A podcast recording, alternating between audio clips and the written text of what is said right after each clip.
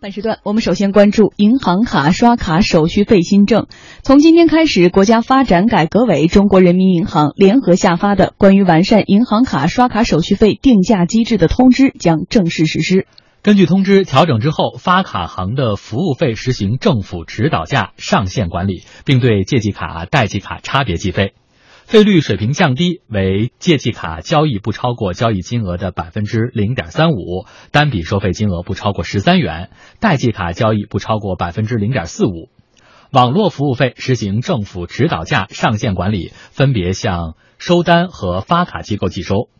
费率水平降低为不超过交易金额的百分之零点零六五，单笔交易的收费金额不超过六点五元，由发卡收单机构各承担百分之五十。不过，贷记卡的交易不实行单笔封顶控制，网络服务费则不分借贷记卡。而且呢，此次完善银行卡刷卡手续费定价机制，调整限于境内线下消费。有银行业的业内人士表示，外界有一个比较普遍的误解，就是以为刷卡手续费是向持卡人收取的。但是事实上，缴纳手续费的都是商家，这些钱将在银联、发卡银行和 POS 机的运营方进行分配。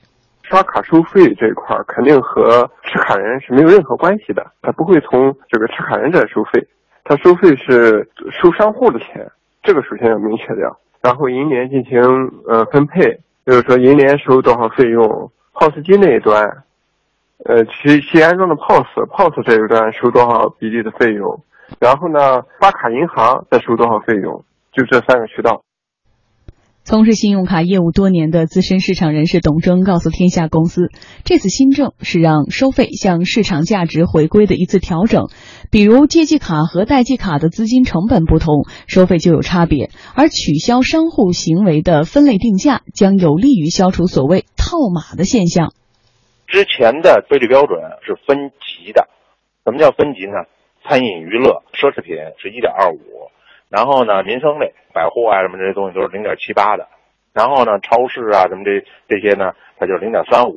所以呢，还有一些慈善类、教育类什么什么什么医疗类的，这都是百分之零的这个费率，也就是说有四级费率的一个区分。那么在国内的这种支付市场的里面呢，就会出现一个问题，就是说你只要有费率差，一定会有人去占一个便宜，这就会出现一种就是我们之前说叫套码。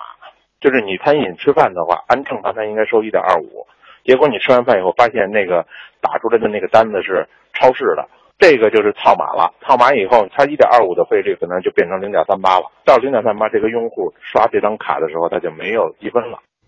业内普遍认为，餐饮娱乐行业无疑是此次刷卡手续费调整最受益的行业。董征说，对于像东来顺、全聚德这样的企业来说，成本会下降不少。全聚德、东来顺对他们来说是减负了，他们真的是从一点二五就降到了这个信用卡就是零点四五，哎，这个借记卡就是零点三五，十三块封顶，就这么一个水平。包括一些百货，它可能零点七八的费率，那现在也降到零点四五了。对正常的这些商户来说，它就真的是成本就下降了。而对于一些包括像什么家乐福啦这些大的超市，给了两年的宽限期，就是两年之内，他们还采用现在零点三五的标准，然后两年之后。信用卡才涨到零点这个四五，哎，借记卡没变，零点对他们来说就是信借记卡还是零点三五。另外呢，包括个体小商户、超市、卖场、加油站等消费场所，由于单笔开销都不是很大，一般呢都不会超过原先规定的上限标准，手续费一般都会降低。银行业内人士告诉天下公司，这时在给中小企业减负。降低小额的收费，因为现在这种第三方支付啦，各方面的这种竞争也是比较激烈。第二呢，现在呃经济还是处在新常态下嘛，小额支付比较广泛。如小额支付的费率降下来之后，这其实是减轻了呃很多中小企业的负担。我觉得这是从减负的角度考虑，然后把小额收费给降下来。嗯，前面我们说的都是小额支付，但是如果遇到大额消费的话，那么商户的费用成本就会增加了。举个例子来说，以前的市民如果用信用卡买汽车，信用卡刷卡五万，手续费封顶是二十五块六毛五，但是新规实施之后，要按照百分之零点六，也就是说要支付三百块钱。对此呢，汽车零售商可能就不会乐意了。有汽车 4S 店经理明确表示说，今天开始，他们将对 POS 机做出限制，信用卡最高可刷五千元，借记卡不设上限。从事信用卡业务多年的资深市场人士董征认为，新政不可避免会带来一些阵痛。过去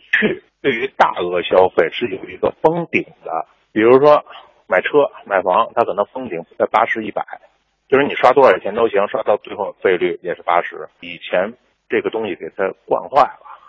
结果这次把这一封顶啪一取消，那就显出来就是对大额消费，呃，这个成本确实是增加了。回过头来说，那您可以用借借记卡买吧。那就是说，你是就是对于有些那个卖车卖房的，他说，哎，我我们不收信用卡了。哎，但这个东西呢，可能会是一个阵痛。嗯，简单来讲，呃，对于我们以后使用 POS 机或者刷卡，对于老百姓来说，这次新政到底改变了什么，带来了什么？李欣怎么看？呃。这样，就刚才已经提到了，实际上原来的这个刷卡手续费呢，也不是向刷卡人收，对，是向商户收。嗯，所以这一次呢，显然它更偏重于这种叫财政政策范围内的对实体服务业的这种减税负的这么一个主要的这么一个效果。除了这个之外呢，此前也修正了一些，比如原来把这个刷卡商户。分级嘛，分级以后税率不同，那现因为税率不同，就出现了大量因为第三方支付这个收单市场的这个竞争很激烈，所以很多为了讨好商户，互相之间采用各种方法，比如说套码。嗯，你本来是参与的，参与很高嘛，我给你当成一般商业，这样的话呢，我收的这钱很低，那当然给你收，就这种不规范的，所以今年初的时候曾经处罚了一批，甚至像银联商务的这种都在处罚的范围内，就代表收收单机构利用这个其实做了很多不太规范的这种情况。那这样一下呢，统一了这个收费。的这个税率之后，那刷卡手续费的费率之后呢，实际上这方面的不操呃不规范的操作就没有了。但这个中间呢，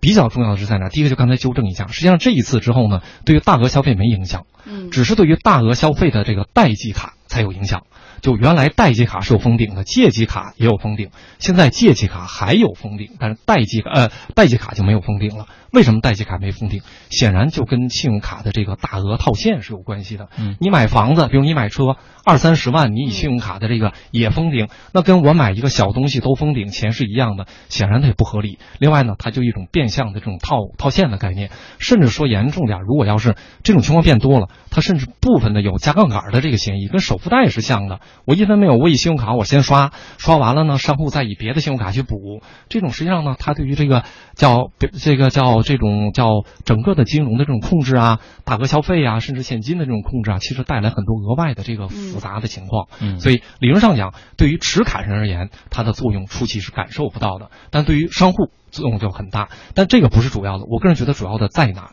主要在低就是它首先大量的削减，就除了公益机构原来的并没减。其他的所有的税率，什么代卡价全都减了，为什么？因为公益原来是零，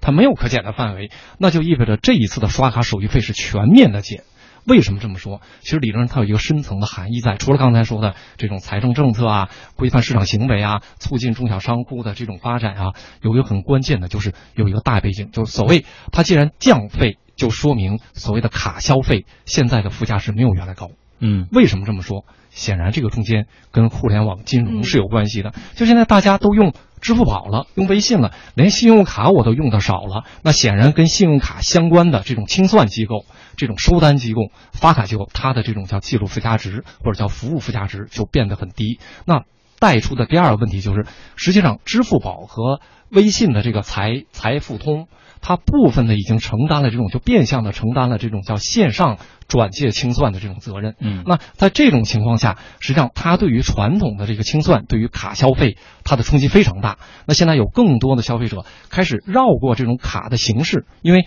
支付宝绑定的已经不是卡了，是卡后面的这个消费账户，就你不用信用卡，你用支付宝就行。在这种情况下。卡消费也可能在不久的将来，它会在日常的消费过程中会更加淡化，那就意味着在不久的将来，首先有可能这个刷卡的这种费用会降得更低。另外呢，更多的人甚至不用信用卡，不用采用这一套卡消费，因为还用支付宝、用微微信支付就可以。所以这个变化有可能才是。在最本质的这种叫第三方支付的变化过程中产生的政策变化，嗯，所以李欣觉得说这样的一个降费降税，除了说给这个中小企业更多的利润的空间以外，是不是因为现在更多的这种移动支付功能的兴起，所以倒逼他们的变化？就像我们看到的现在各种电话资费的下降是一个道理。嗯，倒逼是一种，就刚才说的，所谓我们此前采访嘉宾，嘉宾说他回归市场，嗯回归的是什么市场？是现在的市场。因为十年前那银联银联的存在是一个很伟大的存在，是的它能跨各银行，要不银行是不干的。嗯银银联打通了这个问题，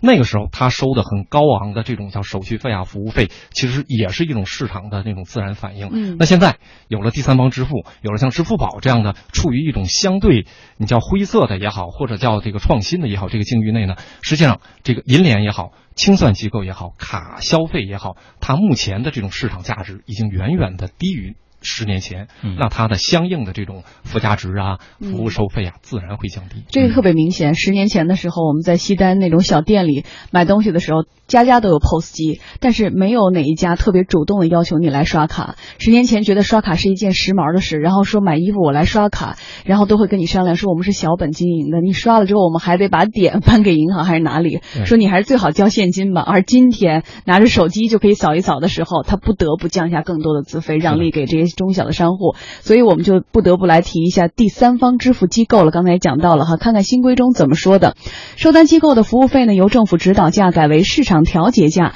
收单环节定价市场化后呢，银行和银联将倾向于下调收单环节的服务费，第三方支付企业不得不选择跟进，将压缩他们的盈利空间。从事信用卡业务多年的资深市场人士董征表示，让第三方支付来一次大洗牌也不无好处。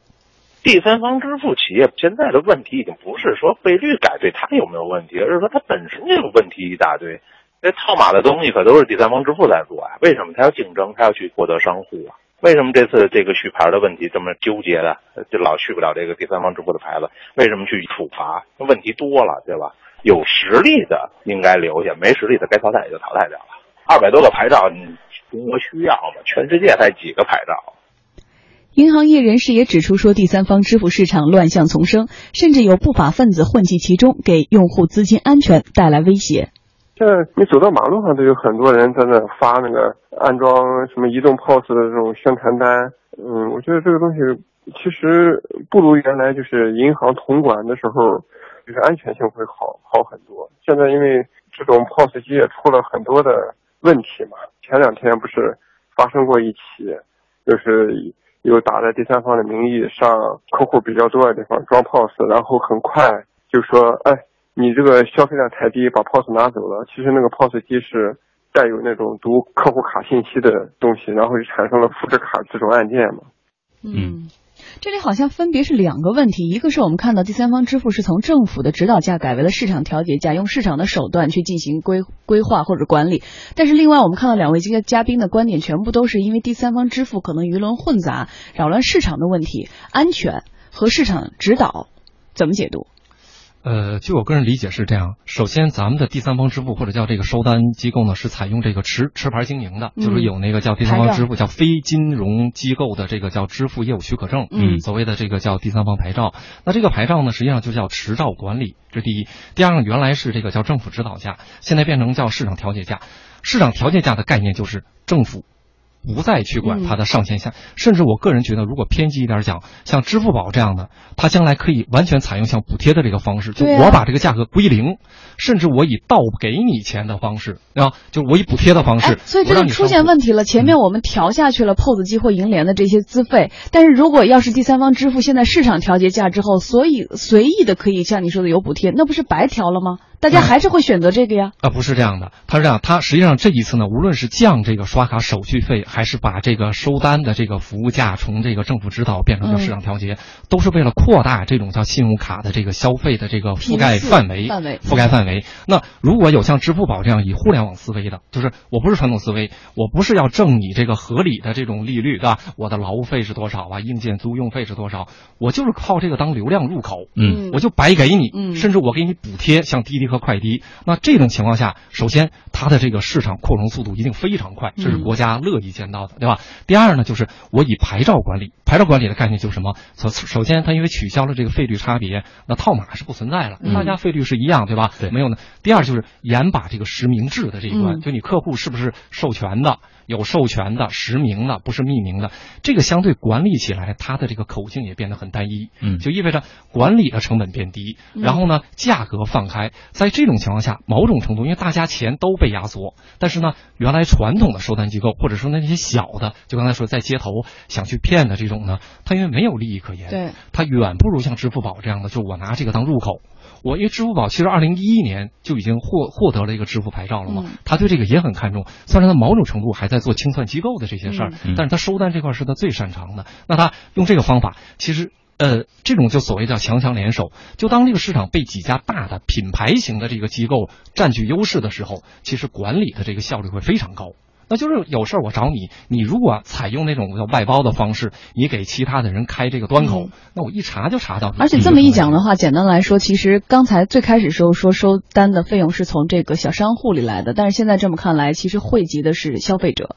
如果第三方支付像微信或者支付宝，如果抢夺市场、抢占这个平台的话，有补贴的话，是惠及于民的。客观上，现在目前，同时对于坏人消费者不容易，因为这个价格不会动，只是商家的利润会提高，就它的嗯成本会降了。但商家如果说，哎呦，我现在好了，我经营的也好了，哎我再给你消费者提供更好的服务哎，这是第二落点，那显然其实是合理的。